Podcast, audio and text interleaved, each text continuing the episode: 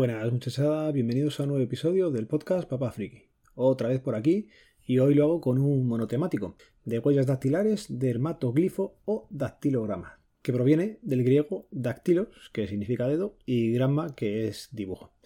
Vamos, que es la impresión visible o moldeada que produce el contacto de las crestas papilares de un dedo de la mano, generalmente se usa el dedo pulgar o el dedo índice sobre una superficie.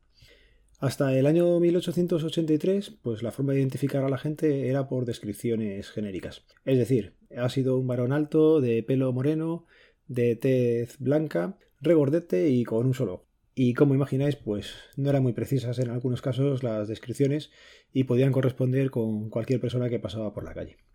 Bueno, pues existiendo esa problemática, en el año 1882, Alphonse Bertillon, que era un oficial de policía parisino, que siendo hijo y hermano de expertos en estadística y demografía, pues expuso su nueva disciplina, que era la antropometría, vamos, que era una técnica de identificación de criminales basada en la medición de varias partes del cuerpo, de la cabeza, marcas individuales, tatuajes y cicatrices, y características personales de cada sospechoso.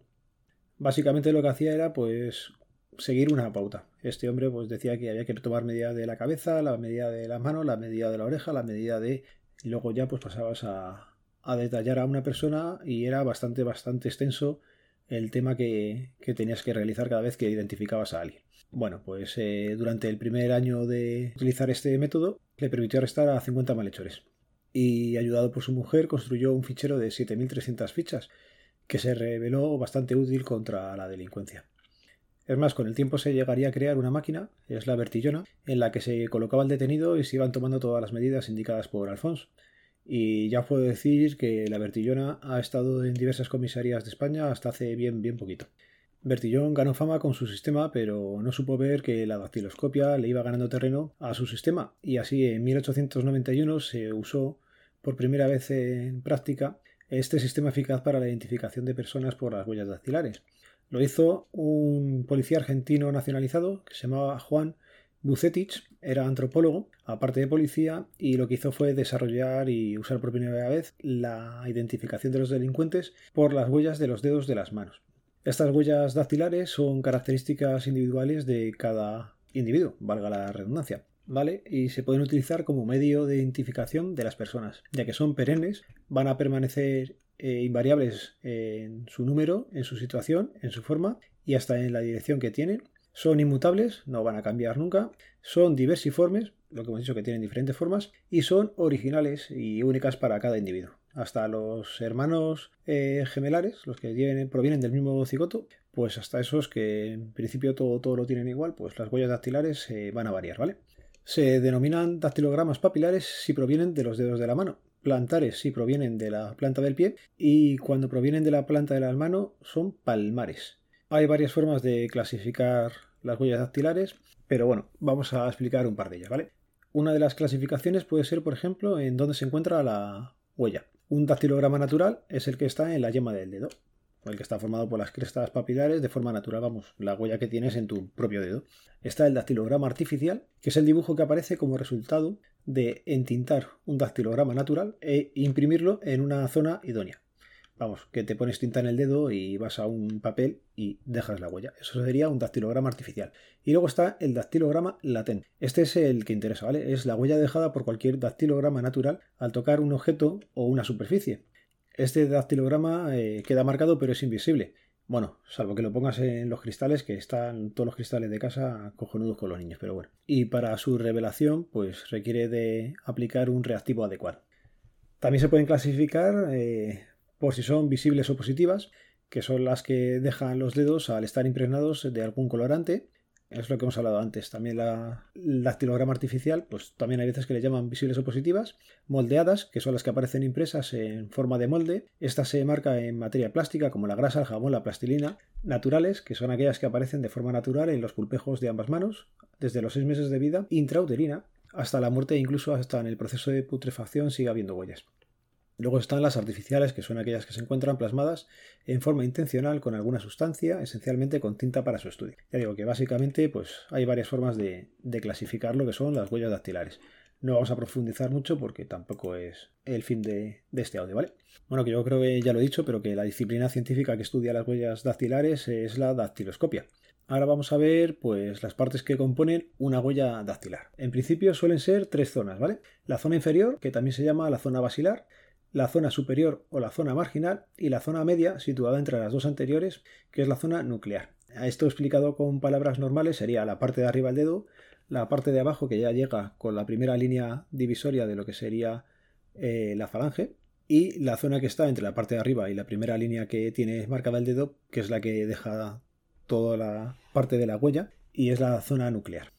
Bueno, estas tres zonas se unen en un punto. Ese punto se llama delta. Y ese delta puede estar en la parte derecha, en la parte izquierda de la huella, o incluso puede ocurrir que no exista ningún delta. ¿Vale? Entonces eso quiere decir que no hay ningún punto de unión concreto entre las tres zonas. En ese caso, si no hay delta, se llamaría A delta. En el caso de que la huella dactilar posea dos deltas, se va a denominar bidelta. Nos han comido mucho la cabeza, vamos.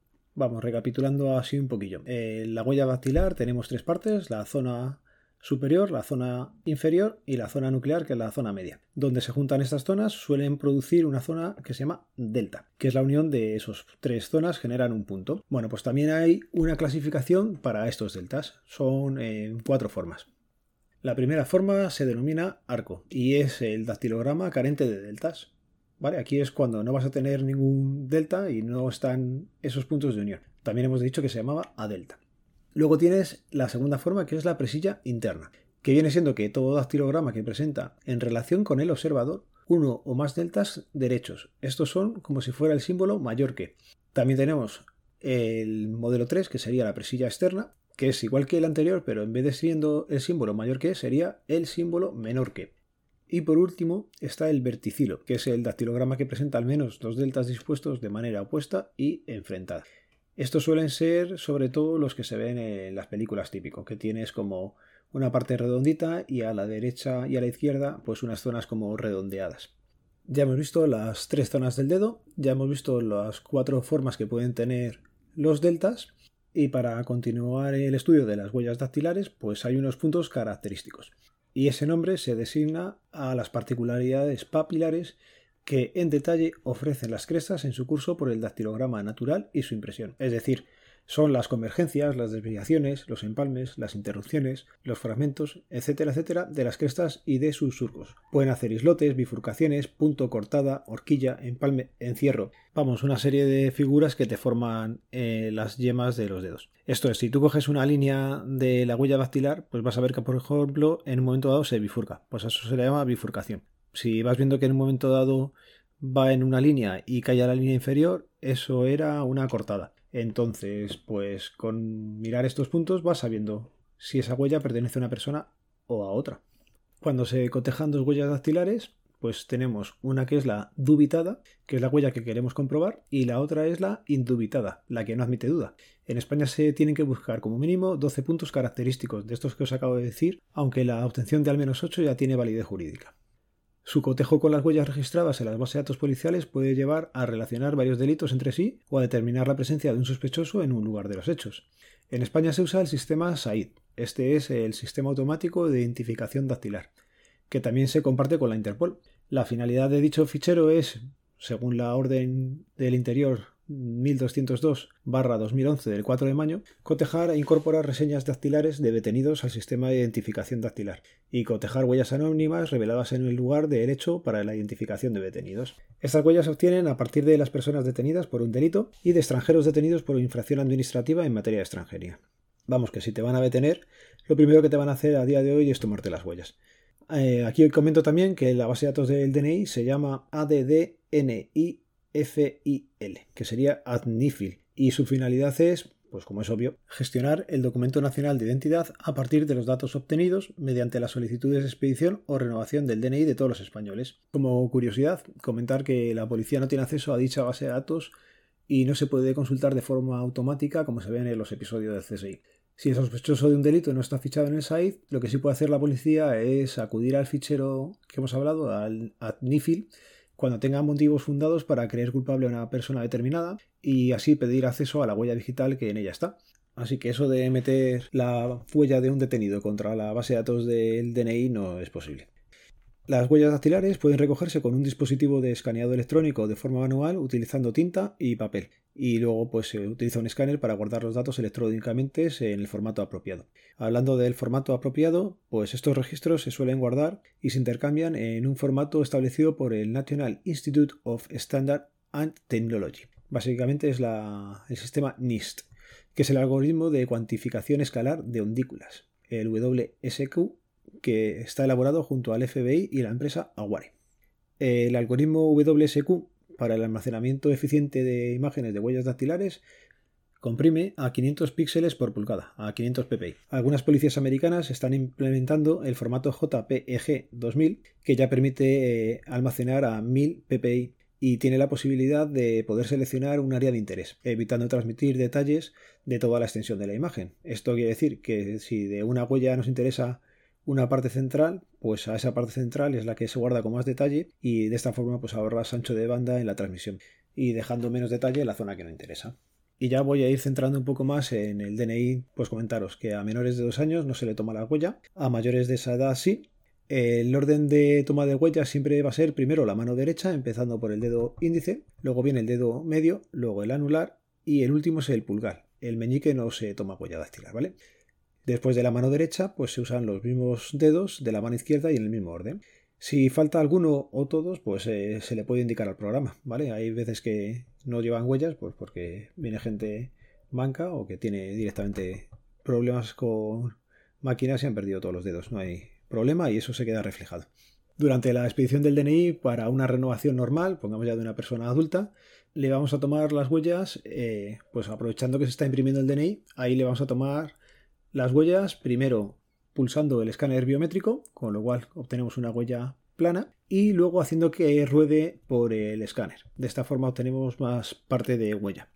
También hay que volver a tomar las huellas a la entrega del DNI para verificar que a la persona que le estamos entregando el DNI era la persona a la que se le hizo en su momento. Con lo cual aquí solamente hay que volver a poner la huella posada. No hace falta rodar. Y la verdad es que os comento, funciona fenomenal. Alguna vez eh, ha venido algún ciudadano y es un poco incrédulo y le hemos hecho la prueba de poner un dedo, pues le coges el dedo índice y cuando se lo vas a entregar decirle, mira, pon el dedo medio y ves, aquí el sistema me dice que, que no eres tú. También es cierto que cuando se hace un extravío, antes de imprimir el DNI hay que verificar la identidad del ciudadano, con lo cual aquí también se vuelven a tomar huellas y ya te digo que funciona. Ahí, si tienes dudas alguna vez, incluso puedes ir al sistema y verificar a la persona por la huella. También comentaros que el truco de pasar el dedo por la frente funciona, pues de esta forma cogemos grasilla que luego ayuda a dejar la huella en el biométrico. Así que si alguna vez os cogemos el dedo y ponemos cara de resignación, es porque hemos visto auténticas cosas raras para dejar una cosa tan simple como es una huella en un cristal. Pero vamos, desde el que te lo empieza a rodar de un lado al otro y acaba saliéndose del cristal y lo hace hacia el lado de fuera, del que le dices ruede levanta y empieza a rodar y se levanta él, hasta el que se pone a rodar por la zona de la uña donde lógicamente ya he explicado que no hay huella. Y nada, chicos, lo voy a ir dejando por aquí. Se me ha hecho un pelín largo, pero bueno, espero que os haya gustado. Tenía ganas de hacerlo y si es así y os apetece hacérmelo llegar, pues ya sabéis, los métodos de contacto quedan en las notas del programa. Os recuerdo que el podcast pertenece a la red de sospechosos habituales, que podéis seguirnos a través del feed feedpress.me barra sospechosos habituales. Un saludo, nos vemos, nos leemos, nos escuchamos. Adiós.